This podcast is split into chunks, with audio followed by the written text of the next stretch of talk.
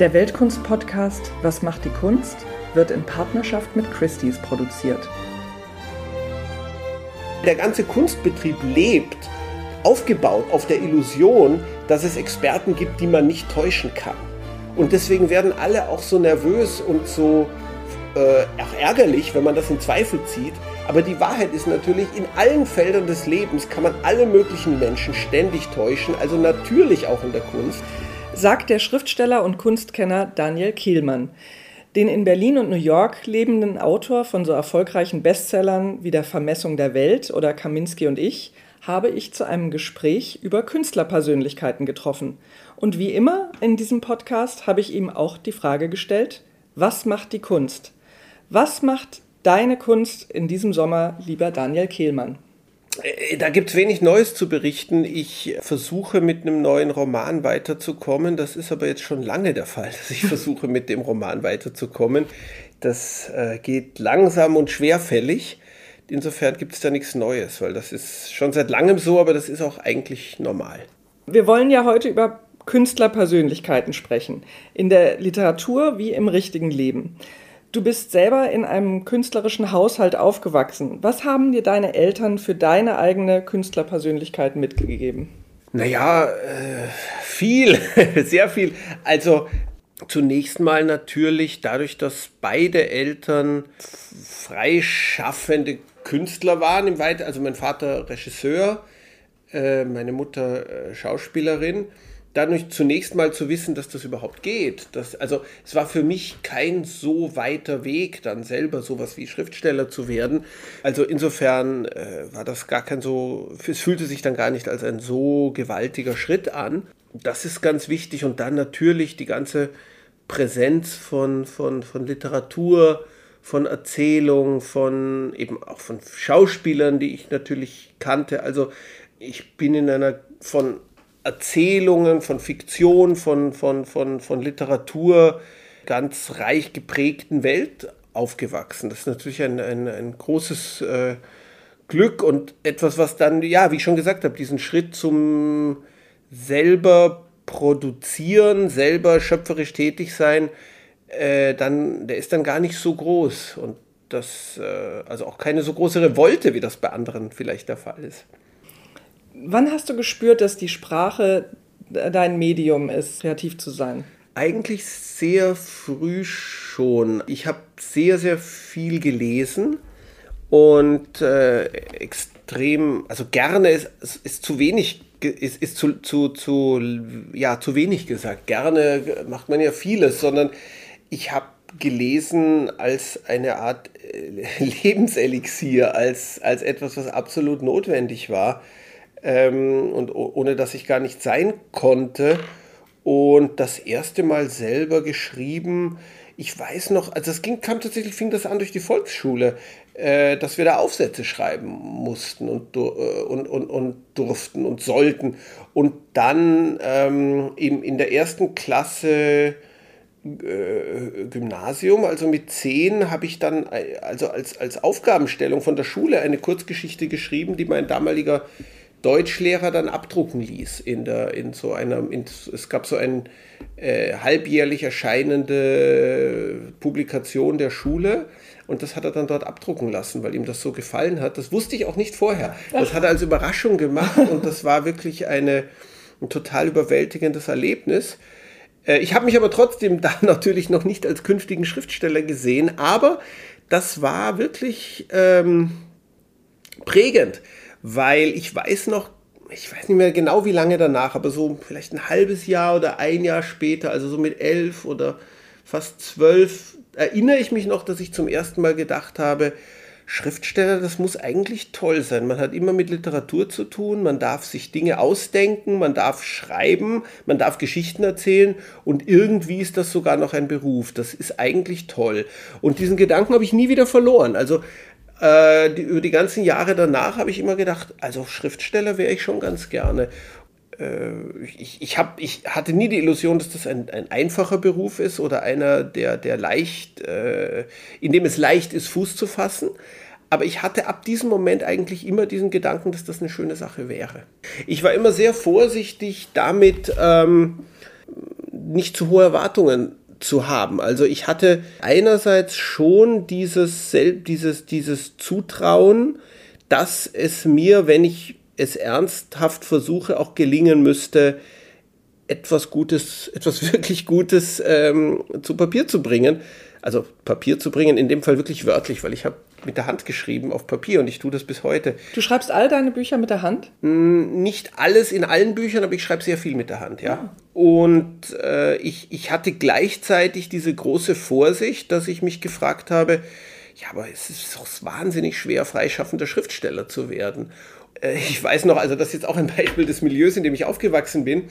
Ein, ein sehr enger Freund meines Vaters war der alte Schauspieler Fritz Eckhardt, den vielleicht einige kennen, der unglaubliche Popularität hatte in den 70er und 80er Jahren. So ein dicker, älterer Mann mit Schnurrbart, der ein Tatortkommissar war und der hat ähm, verschiedene Serien gemacht, damals, wenn der Vater mit dem Sohn, Hotel Sacher Portier, also so ein, so, was man damals Volksschauspieler nannte.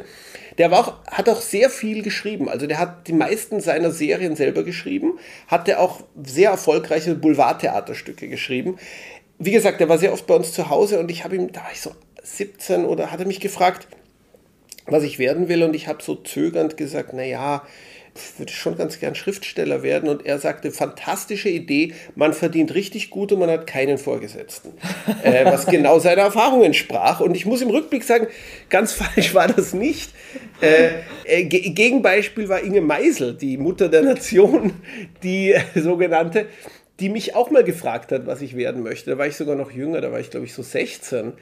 Und ich habe gesagt, ich würde gerne schreiben. Und Inge Meisel hat gesagt, das ist ja nun vollkommen brotlos in ihrer, ihrer nüchternen Art. Aber äh, also der, der, der Rat von Fritz blieb mir eigentlich zu denken, ja, man hat keinen Vorgesetzten und wenn es gut läuft, verdient man zumindest genug. Also ich, ich habe dann sehr bald auch was veröffentlicht. Also ich habe tatsächlich, mein erster Roman erschien, als ich... Äh, als ich 22 war, den habe ich mit 21 geschrieben, Beerholms Vorstellung. Der erschien bei Deutike, einem kleinen Wiener Verlag, bekam nicht wahnsinnig viel Öffentlichkeit, auch durch diesen eben sehr ambitionierten, aber wirklich kleinen Verlag. Aber ähm, ich, ich stehe heute noch zu diesem Buch. Ich, ich, ich finde heute noch, dass ich mich nicht verstecken muss dafür. Und äh, ich habe dann noch eine ganze Weile mit einer gewissen Vorsicht gezögert, mich selber als Schriftsteller zu sehen. Ich und Kaminski war ja dein erster so sensationeller Erfolg. Ähm, und da geht es auch schon um eine ähm, Künstlerpersönlichkeit. Äh, es kommen dann ja auch noch weitere in F, zum Beispiel der, der alte Eulenböck. Und ich würde sagen, wenn Till, was ich übrigens auch verschlungen habe, ähm, wenn Till nicht im 17. Jahrhundert, sondern heute leben würde, könnte man ihn doch als Performance-Künstler bezeichnen. Ja, absolut. Also ich dachte mir auch äh, bei Till, ich habe mich auch immer wieder gedacht, er ist ein sozusagen, es ist ja die Zeit von Shakespeare und ich dachte, er ist sozusagen auch eine Art von Shakespeare, aber in einer viel roheren Welt, als die, die Shakespeare zur Verfügung stand. Also in einer Welt, wo für einen großen Künstler eben tatsächlich nur das Physische bleibt. Das Seiltanzen, das, das, das äh, Menschen nachmachen, das Jonglieren. Und er ist in diesen Bereichen sozusagen von Shakespearehafter Größe und Perfektion. Aber äh, also er ist ein Künstler in einer Welt, die eigentlich zu roh ist für Kunst. Die, die Rohheit, die, die kannst du ja extrem ergreifend ähm, aufs Papier bringen. Also gerade wenn man, wenn man selber Kinder hat und dann, ich glaube, du hast geschrieben, es ist gut, dass man sich, dass man sie noch nicht so liebt, äh, wenn sie noch klein sind, weil so viele von den Kindern dann gestorben sind. Das, ja, das, es war einfach eine Zeit mit extrem hoher Kindersterblichkeit, extrem hoch. Also die Wahrscheinlichkeit, dass ein Kind die frühe Kindheit überlebt, war wirklich sehr gering. Und äh, das ist eben ein gutes Beispiel für das, was Romanautoren tun dürfen und können, was Historiker nicht tun können. Die Frage, was bedeutet das wirklich für das innere Verhältnis der Menschen zu ihren Kindern, dass sie immer davon ausgehen müssen, dass die nicht überleben. Historiker sind sehr vorsichtig. Es gibt von Ari müssen sie sein, also es ist keine Kritik. Es gibt von Philipp Ariès die Geschichte der Kindheit, das wichtigste Buch zu dem Thema und Ariès ist ungeheuer vorsichtig und sagt, wir wissen nicht wirklich, wie was das mit dem Seelenleben der Menschen gemacht hat.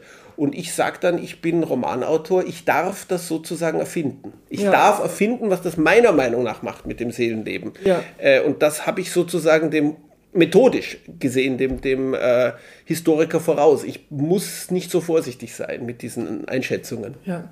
Warum eignen sich Künstler so gut für die Hauptfiguren? Naja, also bei Ich und Kaminski war es wirklich auch eine Art, also Ich und Kaminski ist eine relativ, sagen wir es mal ruhig, eine relativ breite, auch aggressive Satire. Gar nicht auf die Kunst, das ist auf die Kunstwelt. Von der wusste ich nämlich recht wenig. Und also wenn jemand sagt, wenn jemand mir sagt, dass Ich und Kaminski eigentlich als Kunstsatire nicht so richtig gelungen ist, weil, weil, weil die Kunstwelt nicht so richtig getroffen ist, dann würde ich sofort zustimmen. Es ist auch gar keine Kunstsatire, es war eigentlich eine Journalismussatire. Es war eine Satire über eine bestimmte Art von Menschentypus, von einer bestimmten Art von flachem, oberflächlichem, karrieristischem Journalisten, der sich überhaupt nicht interessiert für sein, sein, sein Arbeitsfeld eigentlich, sondern nur Karriere machen will auf rein sozialer Basis sozusagen.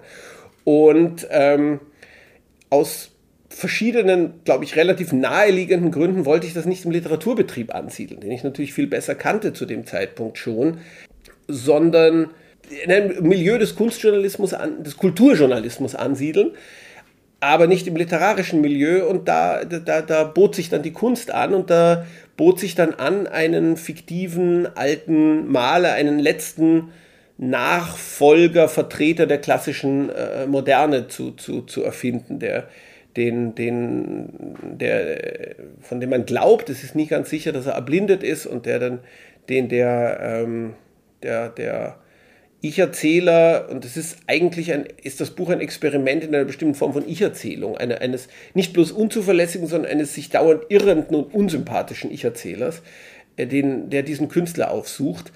Ähm, aber es ist eigentlich nicht ein Buch, wo ich versucht habe oder auch in der Lage war, die Kunstszene genau zu schildern, richtig zu schildern, äh, der, als, als realistischer Erzähler, äh, wie, wie, soll man das sagen, ja, zu, zu, zu, nahe zu rücken. Und deswegen, das wollte ich dann noch einmal versuchen oder zum ersten Mal richtig versuchen in meinem späteren Roman F. Und ähm, da hatte ich dann den Ehrgeiz, sozusagen, ob das gelungen ist, müssen natürlich andere beurteilen, aber hatte ich den Ehrgeiz, diese Richtigkeit, die ich in Ich und Kaminski gar nicht versucht habe, wirklich herzustellen. Also, dass, die, dass das Milieu einfach, soweit es da vorkommt, stimmt. Nicht satirisch. Ähm, es ist natürlich sehr leicht, eine Satire über Kunstszene zu schreiben. Das wird auch dauernd gemacht. Das wollte ich genau nicht ähm, sondern als einfach das Milieu, in dem ein Teil dieses Romanes spielt, ohne dass ich mich davon abgrenze oder, oder darüber lustig mache, obwohl es natürlich um einen Fälscher geht. Aber äh, das heißt ja nun nicht, dass die zeitgenössische Kunst Fälschung ist oder irgend sowas Unsinniges, auch wenn das manche Leute den Roman so lesen wollten. Ähm, aber äh, ja, ich bin also in dieses Milieu zurückgegangen mit mehr Wissen, mehr Verständnis, eben auch einige bedeutende Künstler, die ich ganz gut kenne inzwischen. Also Thomas Demann zum Beispiel, der ein guter Freund von mir ist, hat mich sehr beraten bei, der, bei den Kunstschilderungen in F. Ähm, also wenn zum Beispiel jemand F liest und mir sagt, das ist überhaupt nicht getroffen, das liegt total daneben, das wäre eine Kritik, die mich treffen würde. Kann natürlich sein, dass das so ist, aber das würde mich treffen. ich, es ist schon ein bisschen böse, das kann man sagen. Die ja, alles, was ich schreibe, ist ein bisschen böse.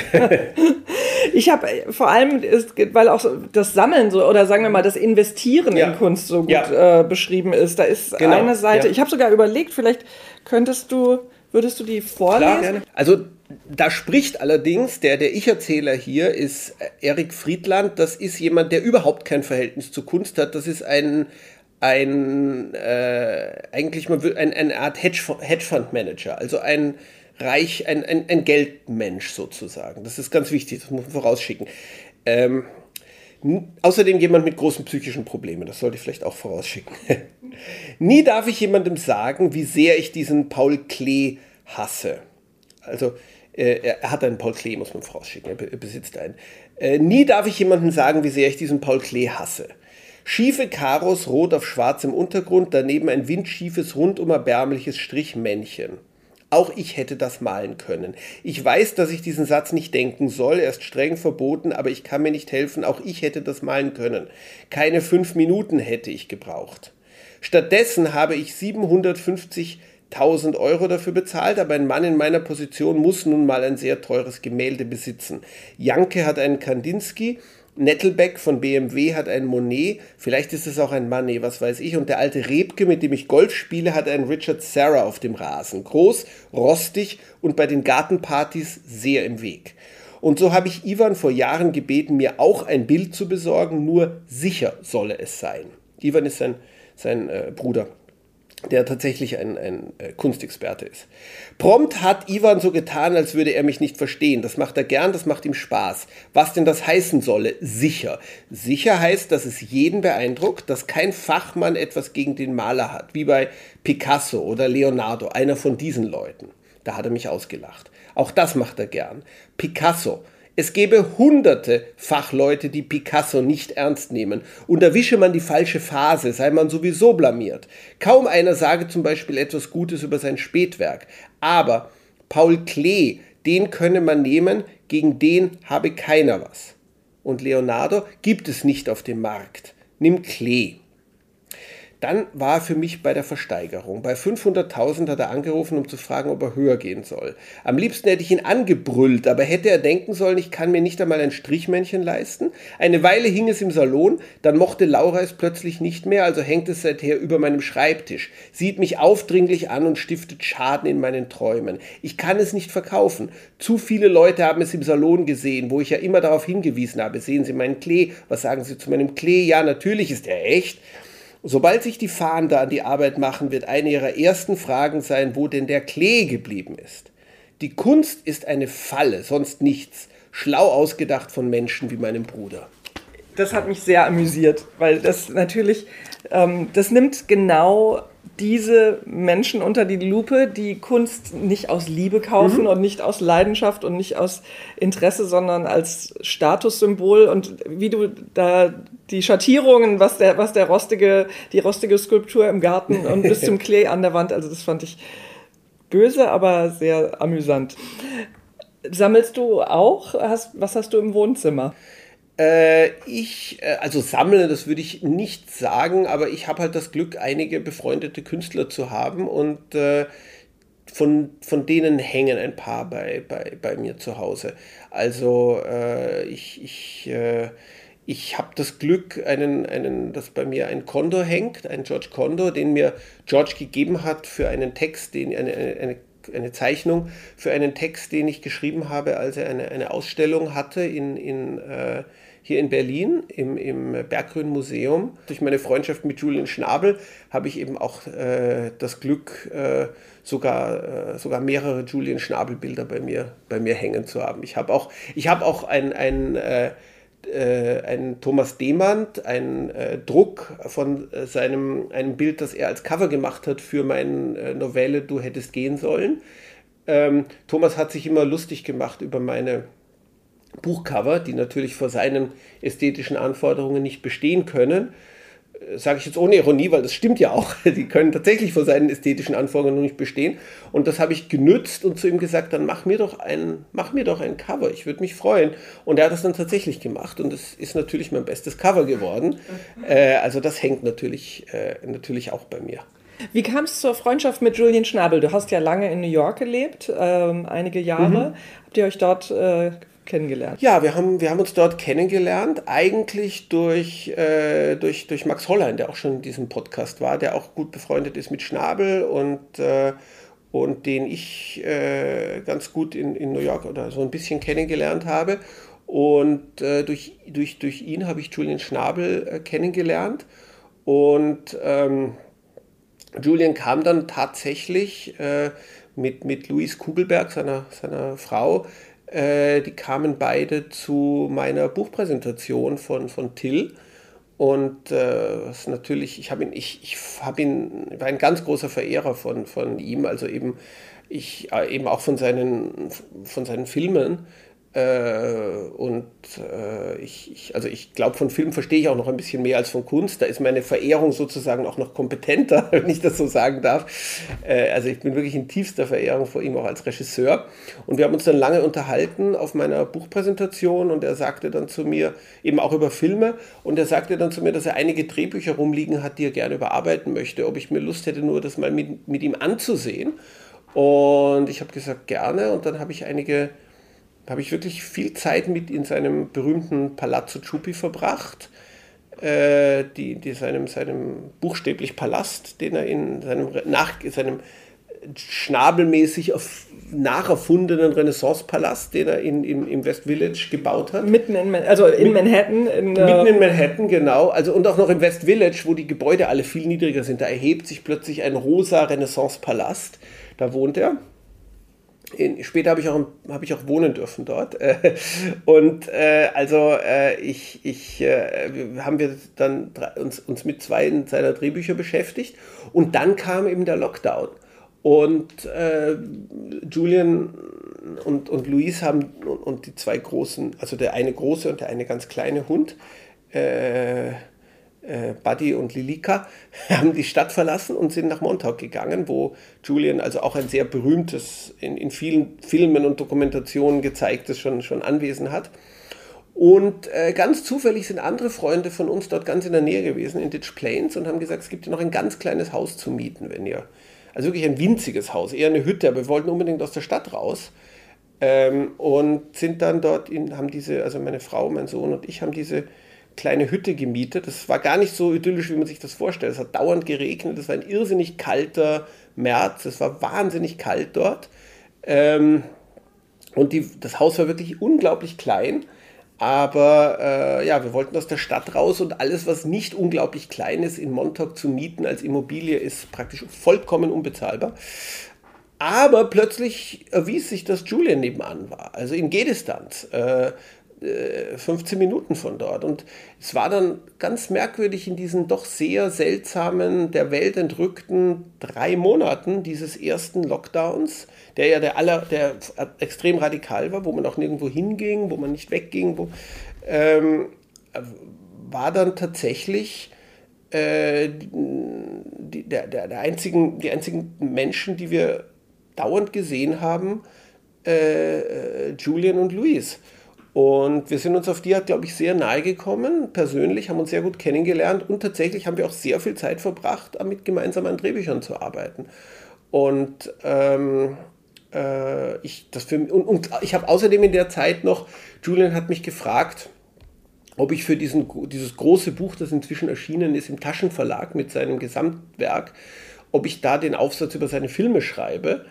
Äh, das, äh, ich habe dann natürlich die Filme mir alle nochmal sehr genau angesehen und das Tollste war, dass ich dann diesen Zugang hatte, ihn ganz genau nach allem Möglichen zu fragen. Also für mich war das wirklich wie ein, äh, ein, ein, ein innerhalb von drei Monaten zusammengedrängtes Filmstudium. Immer mit Schnabel äh, an Drehbüchern zu sitzen und ihn über seine Filme zu befragen. Und weil ich diesen Aufsatz schreibe, ihn auch alles fragen zu dürfen. Also wirklich ganz technische Details. Warum ist diese Kameraperspektive so? Warum springt die Kamera hier von, von der Nahaufnahme in die Totale anstatt umgekehrt?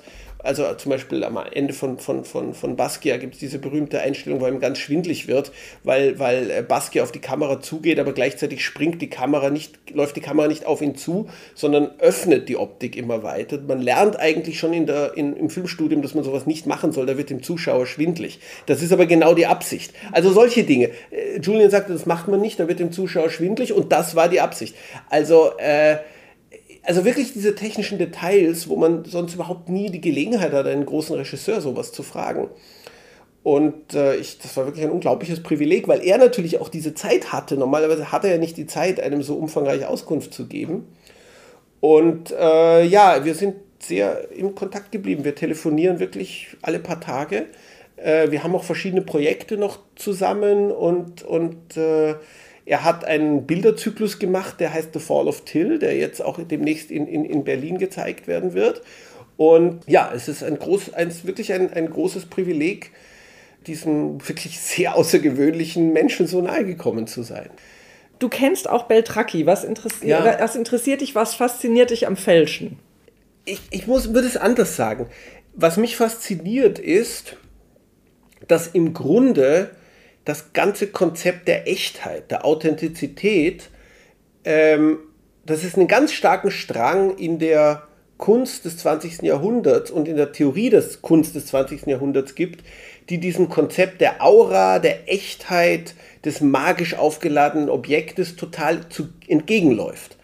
Eigentlich ist dieses Konzept des magischen, echten, wahrhaftigen, göttlich berührten Objektes, eigentlich ist das völlig entwertet im Grunde. Also mit Recht auch. Also was heißt mit Recht? Das bringt ja selbst die Bewegung des Gedankens so mit sich.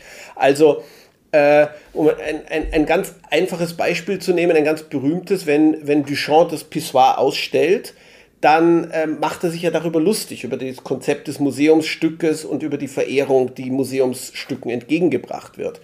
Ähm, wenn, äh, wenn, wenn man sich mit konzeptueller Kunst, mit Concept Art beschäftigt, dann lebt die ja auch davon, dass sie sagt, es, es, es gibt nicht die Magie des Objektes. Das Wesentliche ist die Idee hinter dem Objekt. Und gleichzeitig haben wir aber diesen ganz starke Tendenz, ähm, aus sozusagen ökonomischen Gründen, in der Kunst in, oder eigentlich in der Verwertung von Kunst, müsste man sagen, genau diese auratische Bedeutung des Objektes immer noch aufrechtzuerhalten.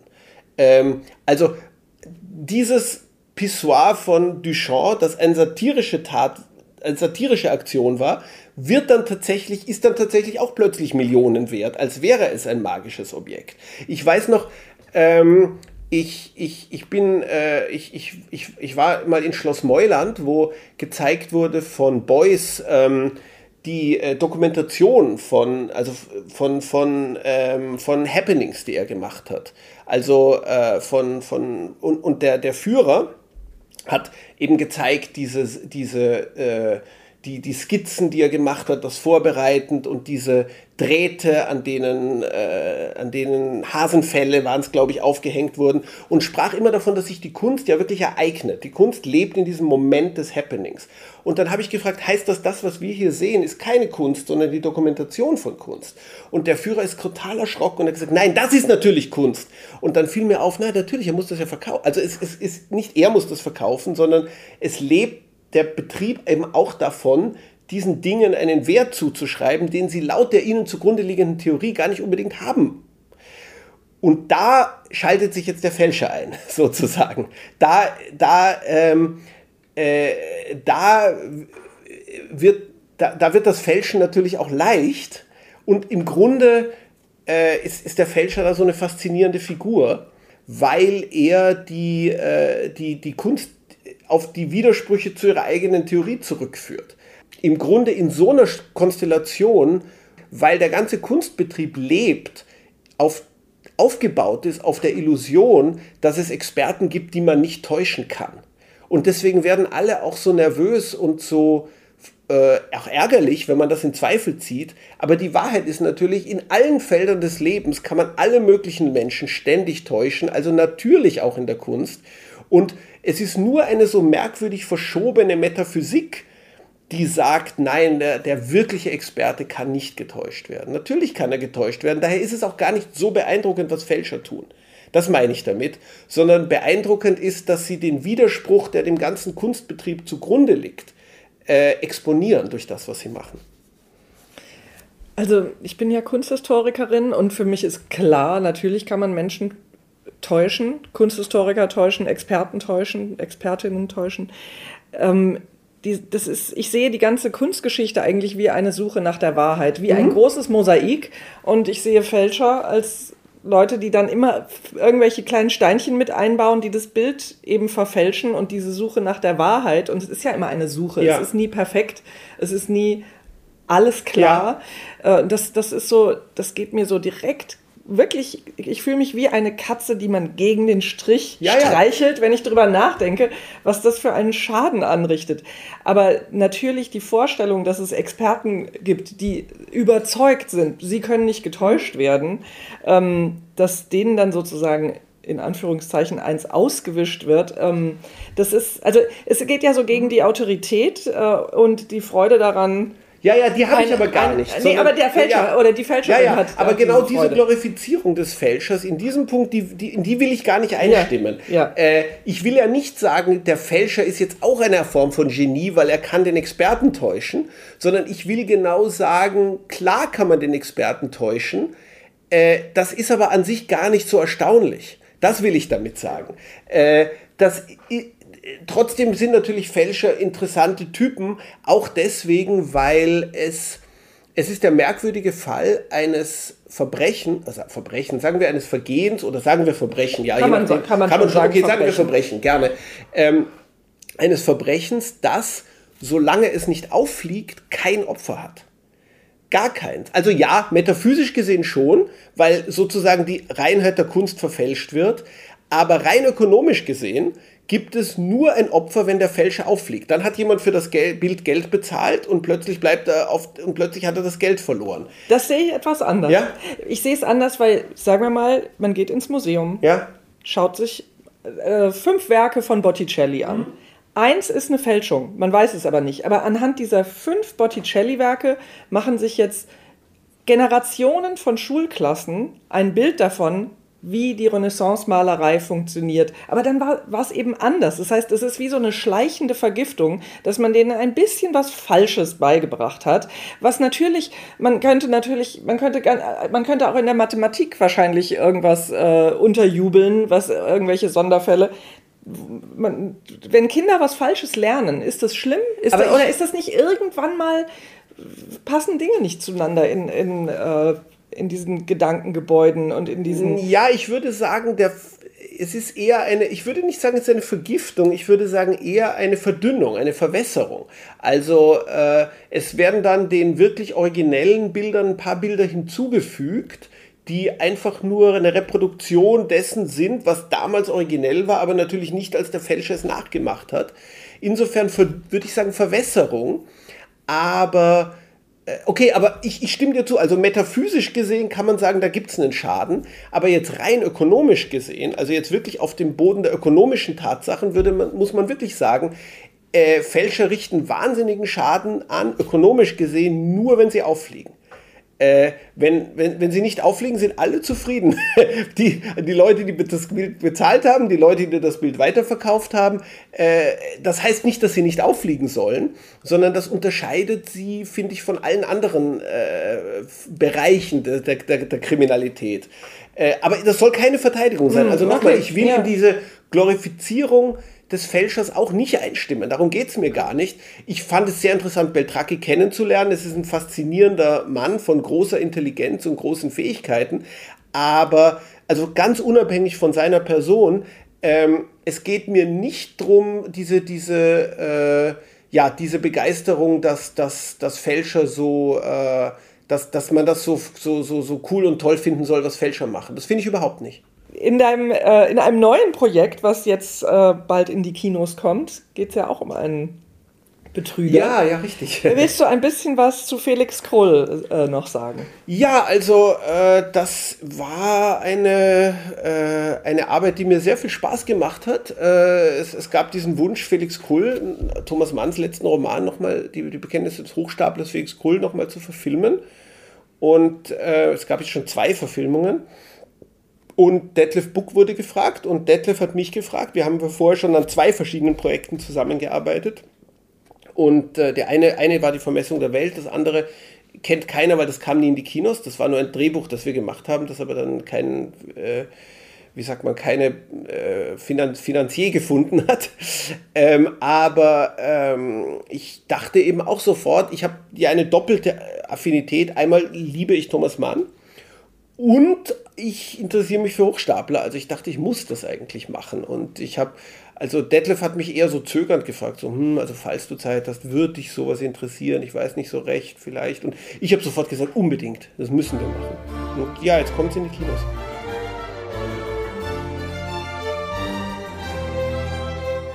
Wenn du eine Zeitreise machen könntest, wohin und zu welcher Zeit würdest du reisen? Ich würde gerne Shakespeare sehen äh, auf der Bühne. Also ich würde, ins, ich würde England ungefähr, also London ungefähr 16, drei, vier oder fünf. Also und dann ins, ins, ins Globe Theater gehen. Wenn du ein Tier wärst, welches Tier wäre das? Adler, weil die können ganz toll fliegen, sind sehr schön und haben keine natürlichen Feinde. Was ist dein wichtigstes Werkzeug? Meine Füllfeder, ganz einfach, meine Füllfeder. Welches Spiel spielst du gerne? Eigentlich gar keins. Ich finde Brettspiele furchtbar langweilig, muss ich leider sagen, zum Bedauern meines Sohnes. Ach ja, Uno. Uno ist wirklich lustig. Doch, Uno spiele ich gerne, ja. Was ist deine Lieblingsfarbe? Ich könnte jetzt irgendeine Farbe sagen, aber die Wahrheit ist, ich glaube, ich habe keine. Hast du einen wiederkehrenden Traum? Äh, nee, nicht, dass ich wüsste, nein. Hörst du Musik beim Arbeiten? Ich habe, als ich an Till gearbeitet habe, habe ich ganz viel Renaissance und frühe Barockmusik gehört, äh, weil Musik ja wirklich der Eingang ist ins, wenn man so will, ins Innere eines Zeitalters. Also wie sich, wie sich das, wie das von innen war, im, im, im, im 17. Jahrhundert zu leben, das erfährt man nicht aus Quellen, das erfährt man aus der Musik. Äh, der, die wirkliche, das wirkliche Seelenleben der Zeit sozusagen. Also ähm, und, und im Grunde bin ich da jetzt auch hängen geblieben. Also ich höre, ich, ich, ich, ich war gerade bei den Salzburger Festspielen und wir haben verschiedene Opern gesehen und ein Händel-Oratorium, das sie aufgeführt haben. Und nichts hat mich so beeindruckt wie das Händel-Oratorium, obwohl Händel sogar schon ein bisschen nach meiner Zeit liegt. Meiner Zeit meine ich jetzt mit, mit, der, ähm, mit dem äh, Frühbarock, also wo, wo Tilia spielt. Also irgendwie bin ich jetzt bei der alten Musik gelandet und bleibe da wahrscheinlich auch noch ein wenig. Zu welchem Thema würdest du dir einmal eine ganze Ausgabe der Weltkunst wünschen? Äh, Buchgestaltung vor dem Buchdruck, also äh, Illumination. Also diese ganz, ganz reich gestalteten Bücher, die aber noch nicht gedruckt, also noch nicht äh, in, in, mit der Druckerpresse gedruckt waren. Kannst du eine große oder kleine Lebensweisheit mit uns teilen? Es gibt diese schöne Geschichte von dem König, der den weisen Mann gefragt, also weisen Mann, es könnte auch eine weise Frau gewesen sein, der Geschichte ist halt ein weiser Mann, gefragt hat, äh, gibt es einen Satz, der immer stimmt in jeder Lage? Und der weise Mann soll gesagt haben, auch das geht vorbei. Vielen Dank, Daniel. Das war ein sehr interessantes Gespräch, über das ich noch lange nachdenken werde. Und äh, das war der Podcast Was macht die Kunst? Zum Schluss noch eine Botschaft des Partners Christie's. 2021 steht bei Christie's für 50 Jahre Präsenz in Deutschland. Die langjährige Gegenwart des Auktionshauses in der Region bezieht sich auf die reiche Geschichte und Tradition des Landes in Bezug auf das Schaffen und Sammeln von Kunst. Christie's ist bekannt für die unvergleichliche Expertise seiner Spezialisten und ermöglicht Sammlern wie Kunstliebhabern den Zugang zu einer Welt einmaliger und außergewöhnlicher Objekte.